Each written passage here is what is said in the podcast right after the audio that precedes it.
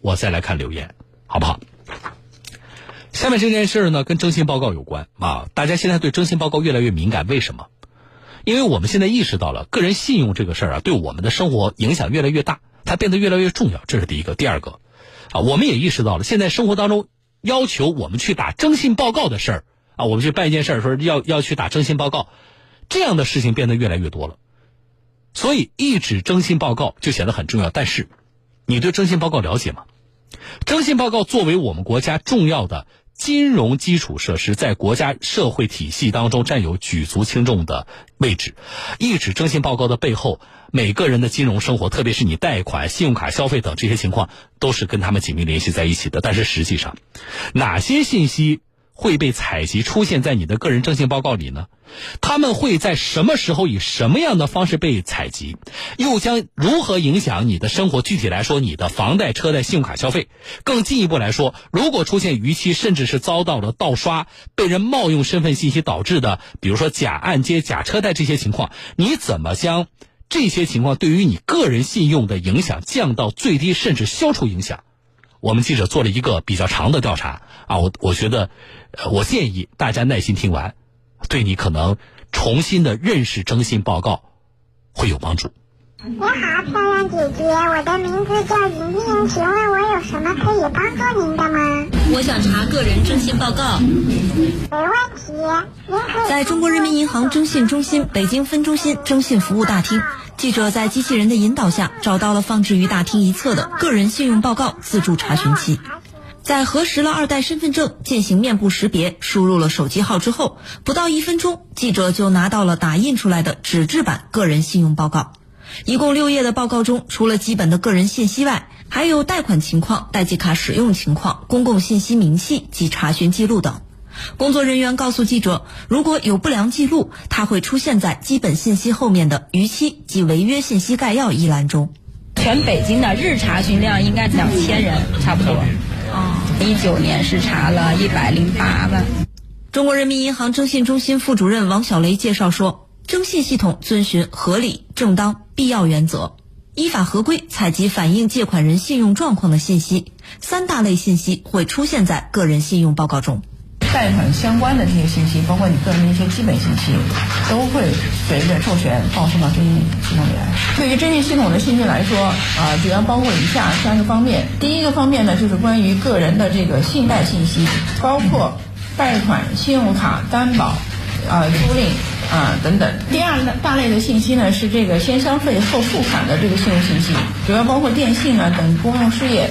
第三大类的这个信息的话呢，是公共信息。对于公共信息来说的话呢，又可以分为两部分。第一部分呢是验证身份，包括行政许可、行政处罚，还有法院的这个判决信息。一提到公用事业的信息，很多人会立刻想到水电缴费信息、有线电视费等缴费信息，是不是也会影响到自己的信用记录呢？在浏览个人信用报告的过程中，记者发现并没有这些信息。王小雷表示，目前这类信息中只有部分电信欠费信息记录其中。征信信息的这个第二个原则是数据质量原则。从目前的这个情况来看的话呢，相对来说比较好的就是电信。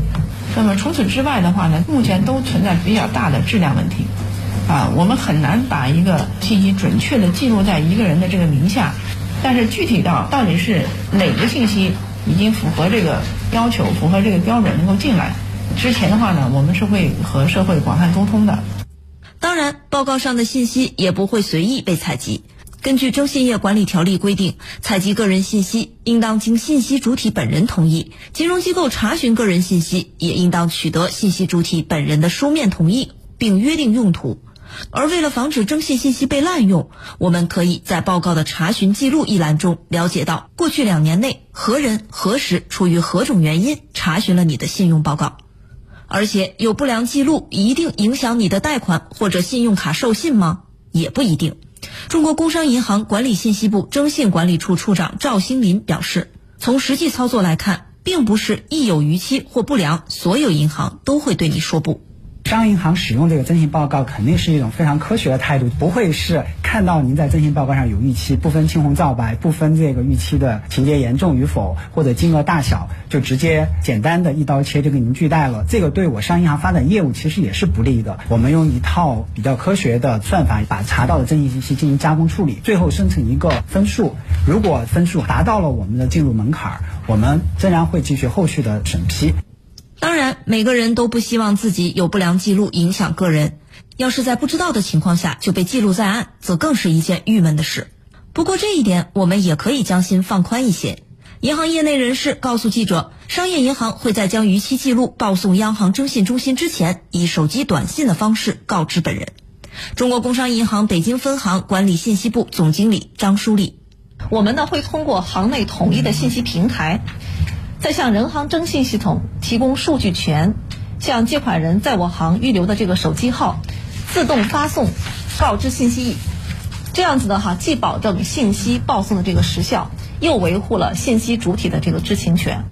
另外，个人信用报告的说明显示，五年前已经还清欠款的逾期及违约行为，个人信用报告是不显示的。重建信用记录的这个权利是指的话呢，呃，按照征信业条例的这个规定，不良信息自终止之日起，啊，在信用报告当中展示五年，也就是五年之后，这个信息当在信用报告当中就删除了。个人信用报告的大致内容就是如此，不过报告背后却还可能有让人意外的情况。在媒体上经常见到的遭遇，首先要数别人冒用你的信息，假按揭、假车贷等等。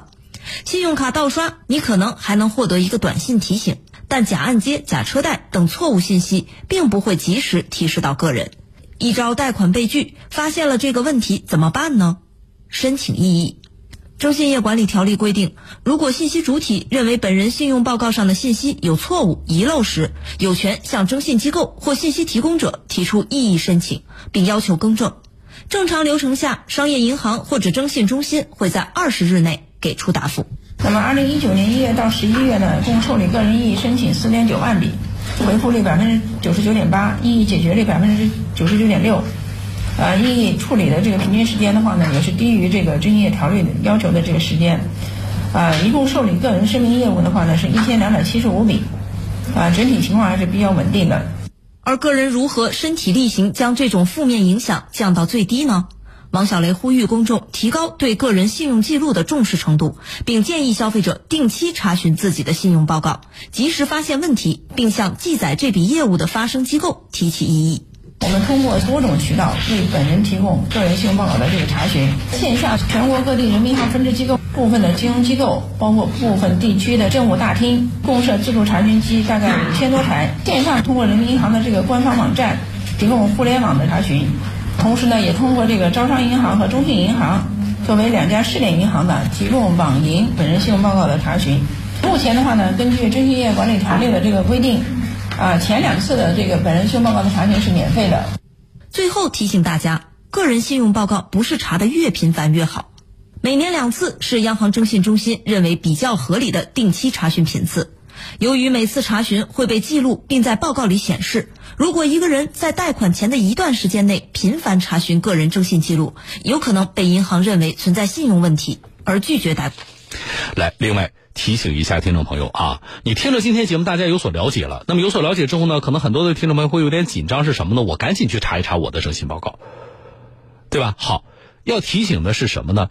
个人的征信报告不是查的越频繁越好，每年两次。是央行征信中心认为比较合理的定期查询的频次，由于呢每次查询呢都会被记录，并且在报告里会显示出来，所以如果说有一个人他在要贷款之前的一段时间内频繁的查个人的征信报告，很有可能被银行判定为啊他可能存在信用问题而拒绝给你贷款。啊啊，你可能有其他的不同想法，小东这个合不合理怎么样的？这个先不讨论，你先保证自己一。我们的征信不出问题。二，不要影响到我们正常的，比如说自己的什么样的贷款的办理。现在对于我们的大多数听众朋友来说，你说你是车贷还是房贷，对于我们每一个个人或家庭来说，都是极为重要的事情。啊，你如果在这个过程当中啊，就因为我我信用其实我是没问题的，我是一个很诚信的人，但是就因为我查的这个征信过于频繁了，结果惹来了麻烦。啊，我贷款办不下来了，那这个损失有多大？啊，当然你说那我是不是还可以小东找你们节目来来解决来沟通？但是增加了这个成本，而且如果你真的是一个个人信用没有问题的人，那么你一年两次的这个查询，就央行推荐的合理的这个频次就足够了，对不对？好，来进广告。